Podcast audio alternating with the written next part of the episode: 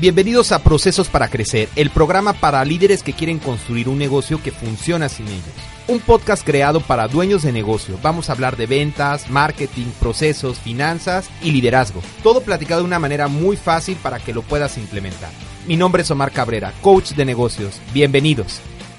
Oigan, de verdad, muchas gracias por la respuesta que tuvieron al episodio anterior. Estuvimos recibiendo una cantidad tremenda de mensajes. Yo creo que el liderazgo es un tema que siempre motiva a todos. Mi nombre es Andrea Guerrero y este ya es el episodio 10 del el podcast Procesos para Crecer.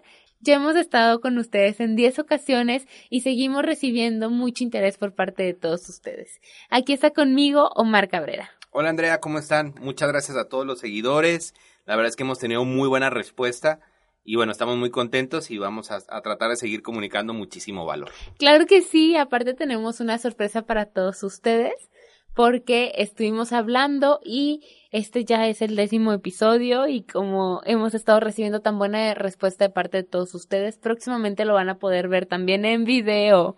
En YouTube vamos a estar subiendo eh, las grabaciones de, los episodios pasados y de este. Entonces, si no han visto el podcast, más bien si no lo han escuchado, esta es la oportunidad perfecta para empezar desde el primerito, como nueva temporada de serie, hagan de cuenta. Entonces, el día de hoy, Omar, yo quiero platicar eh, acerca de un comentario que me dejó pensando mucho ahí por, por por Facebook y que me decía, oye, es que han hablado de muchos temas, han hablado de las ventas y de qué hacer para cerrarlas y no sé qué, pero ¿qué pasa cuando no tengo prospectos de ventas? ¿Qué pasa cuando no tengo oportunidades de ni a quién presentarle mi, mi presentación preciosísima de ventas, ni con... No tengo ese chance. ¿Qué hago? Sí, Andrea, tienes mucha razón. Eh, esta es una de las áreas que pocas veces le ponen atención las empresas, o no muchas, y tiene que ver con la parte del marketing. Eh, todas las empresas necesitan tener un sistema y un departamento de marketing. Lo que necesita el departamento de marketing es generar estas oportunidades o generar el tráfico adecuado, ¿no? A lo mejor no todos son cotizaciones, a lo mejor estás hablando que necesitas generar el tráfico al punto de venta. Eso es lo que hace un buen departamento de marketing. Y justamente en el capítulo de hoy vamos a platicar acerca de cómo generar oportunidades y convertir tu negocio, Andrea, en un imán de ventas. Oye, Mario, ahorita mencionabas que tal vez es cuestión de tráfico o tal vez es cuestión de generar cotizaciones. ¿Cuáles son los diferentes objetivos que podríamos estar persiguiendo a la hora de querer generar más atracción?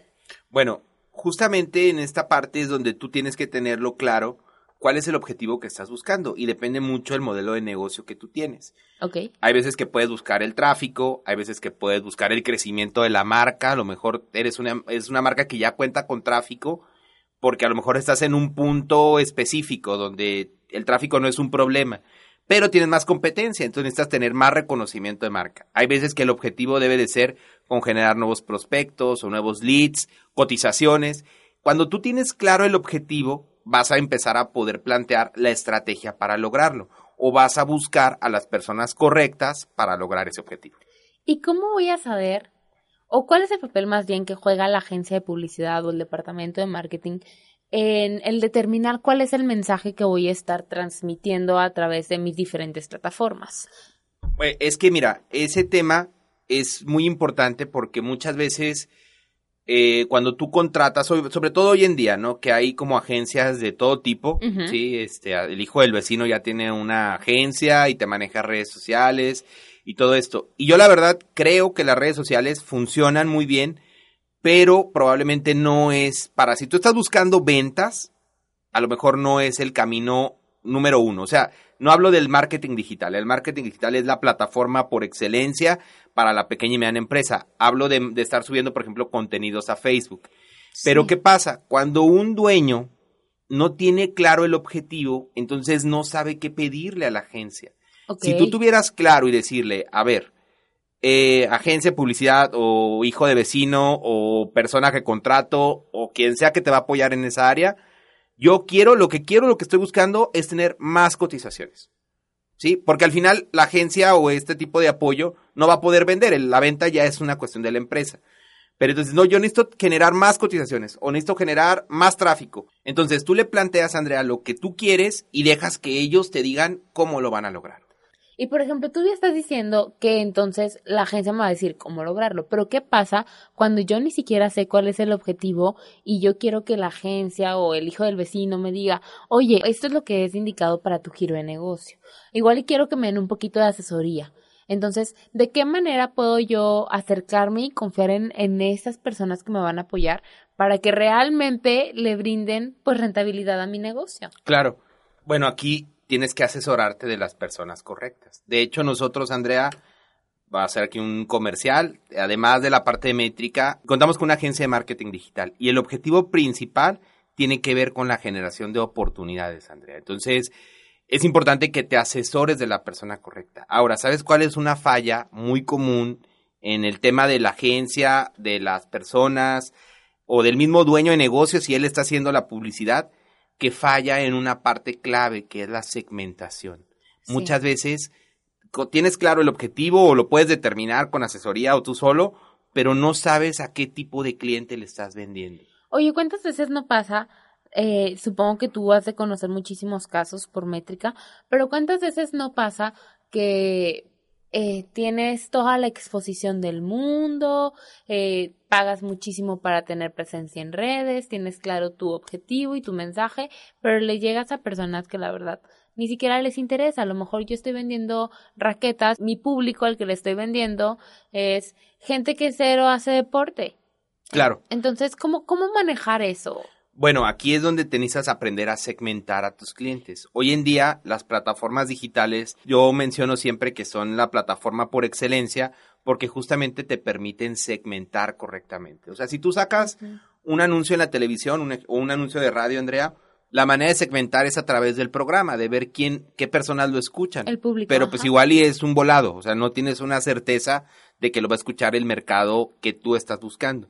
Pero, por ejemplo, en Facebook, en Google, tú puedes segmentar de tal manera que le puedes aparecer a hombres y mujeres que practican deporte o que tienen ciertos intereses. Entonces, ¿cuáles son las características que te permiten, por ejemplo, estas plataformas seleccionar, por así decirlo? Yo yo pienso, Andrea, que hay como yo le llamo como los tres círculos dorados en cuestión de la segmentación, hablando de Facebook específicamente. Lo primero es lo demográfico. O sea, ¿qué características tiene tu cliente? ¿En qué ciudad vive? ¿Cuántos años tiene? ¿Es hombre o mujer? Eso es importantísimo, ¿no? Los segundos son los intereses.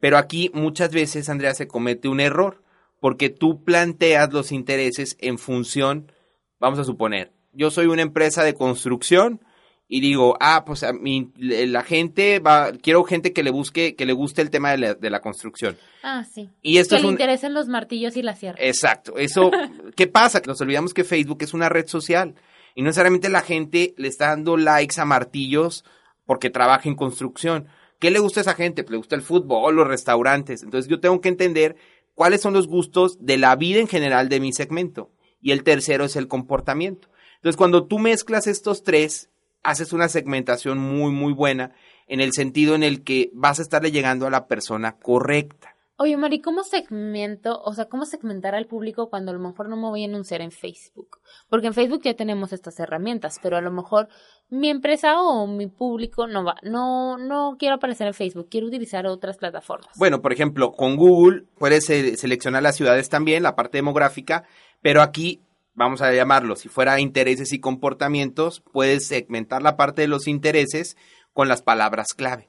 Cuando en Google funciona mucho, Andrea, la publicidad funciona con las palabras clave que tú ingresas. Entonces tú tienes que ponerte en la mente del consumidor. Hablando de Google, tienes que poner las palabras de los buscadores, incluso hasta con faltas de ortografía o la competencia o el producto. Para eso se tiene que desarrollar toda una estructura. Entonces, una vez que tienes claro lo que es el segmento, viene la parte fundamental, Andrea, porque a lo mejor tú ya tienes claro el segmento, tienes claro el objetivo, pero ¿sabes dónde falla mucha gente? ¿Dónde? Falla muchísimo en que no tiene una propuesta de valor.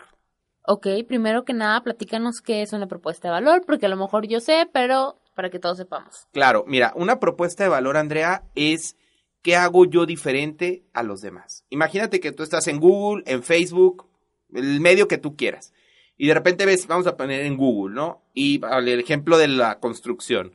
Entonces, de repente ves y dices, bueno, cotiza hoy material de construcción. Me doy clic y me meto y me doy cuenta que es exactamente lo mismo que ofrece la competencia.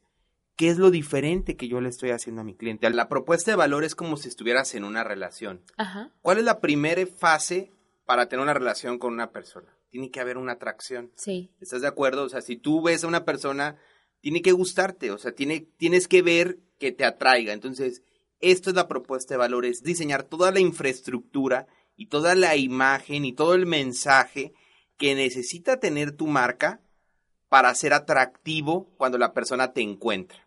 Oye, Omar, pero yo siento que al momento de estar transmitiendo la propuesta de valor, decimos cosas muy genéricas muchas veces.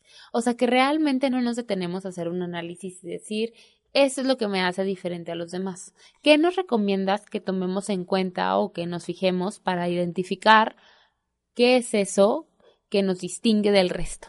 Sí, tienes razón, ¿no? Muchas veces desde que somos los mejores, la Sí. mejor opción, somos más baratos. O sea, es como muy, muy genérico y al final eso te, pa- te pone de alguna manera igual que todos. ¿Qué es lo que tú debes de identificar? La mejor manera, Andrea, es que tú le preguntes a tus clientes por qué te están comprando a ti. Entonces tú vas a identificar cuál es realmente el valor que tú le estás ofreciendo a eso. Y a partir de ahí, supongamos que fuera el servicio. Bueno, desglosa un poco más, profundiza más el servicio a qué se refiere. Sí, Y so- servicio por qué, por rápido, por cálido, por qué. Exactamente. Y cuando lo tengas claro, empieza a construir un mensaje alrededor de eso, porque eso es lo, lo mejor que hace tu negocio. ¿Qué tan valioso crees que sea eso que nosotros ya vivimos con las personas que ya nos conocieron, pero no con los prospectos, porque ellos no han tenido una relación con nosotros? Ah, bueno, es de mucho valor porque al final tú le vas a hablar a las personas que buscan lo que tú sabes hacer bien. ¿De qué manera crees que podemos ir como in- integrando a este mensaje de propuesta de valor lo que hablabas en un principio a la hora de definir al cliente, ¿no? Las frustraciones, los deseos, todo eso, ¿cómo se integra? Bueno, tú tienes que hacer, por ejemplo, un mensaje gancho, algo que le, que le atraiga, que atraiga la atención.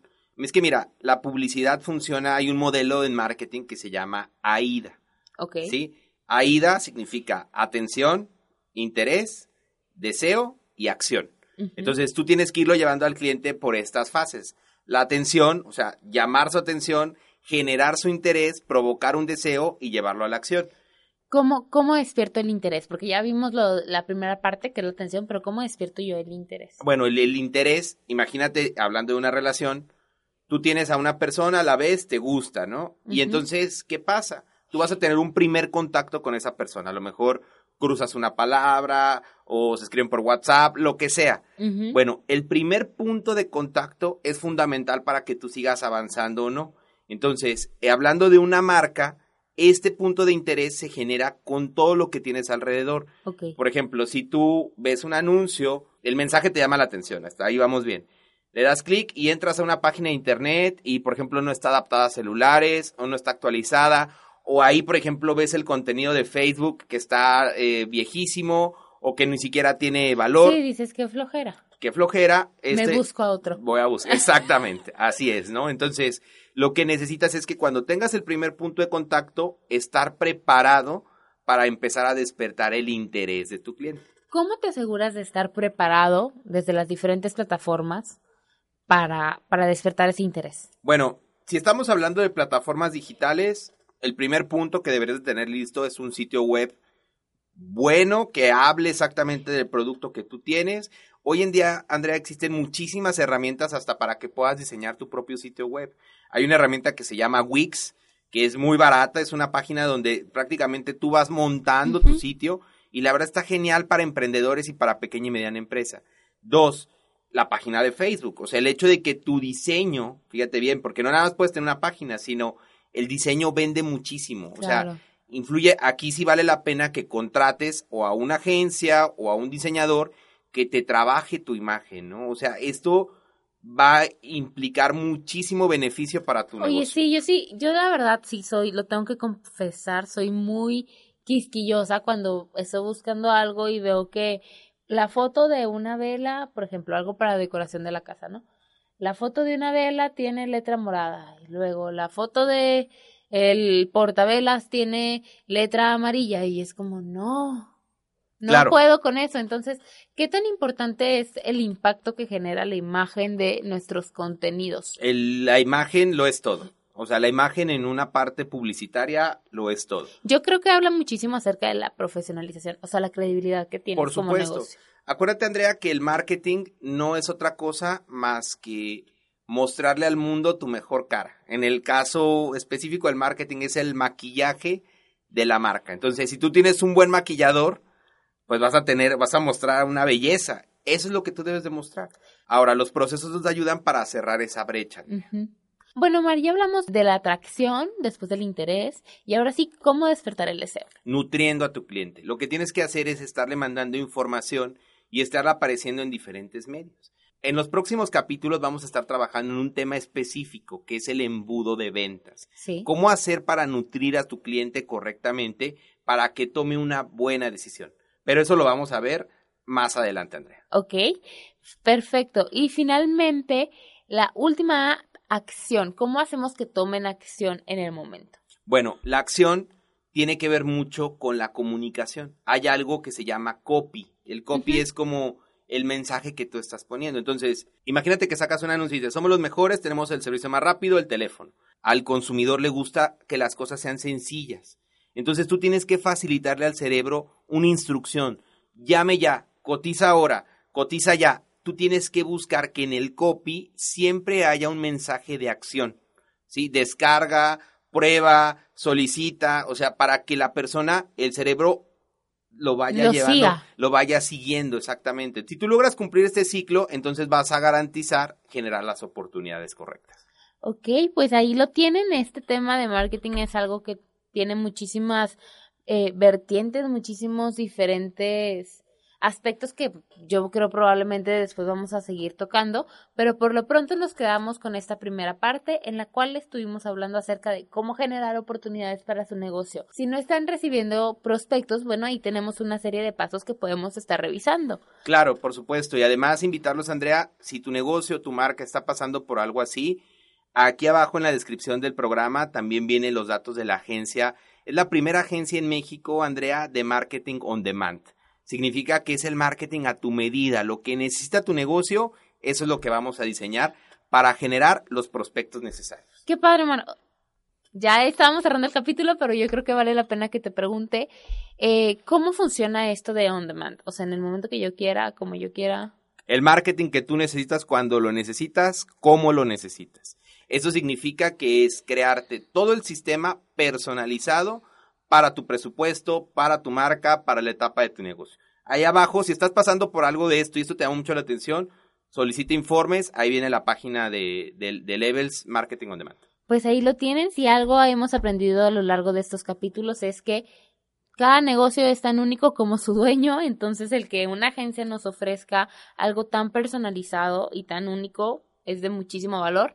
Entonces yo creo que valdría la pena que le, den una revisada a esta agencia. De mi parte quedo muy contenta con este episodio. Espero que lo hayas disfrutado tanto como yo y que les sea de mucha ayuda a todos ustedes. Igual no duden en compartirlo con las personas que les puede interesar, que crean que lo necesiten. Y aquí abajo, como siempre, les dejamos la página de Métrica, la página de la agencia, las redes sociales, el canal de YouTube. Entonces, métanse, déjenos sus comentarios y próximamente podremos estar platicando más a fondo del embudo de ventas, que ya es una promesa. Es una promesa, hecho. Ok, del embudo de ventas y de marketing para sus negocios. Perfecto. Bueno, muchísimas gracias a todos. Eh, los invitamos a que comenten, a que participen, a que nos manden todas sus dudas para estarlo tocando en los siguientes programas. Muy bien, esto fue Procesos para Crecer. Nos vemos. Gracias.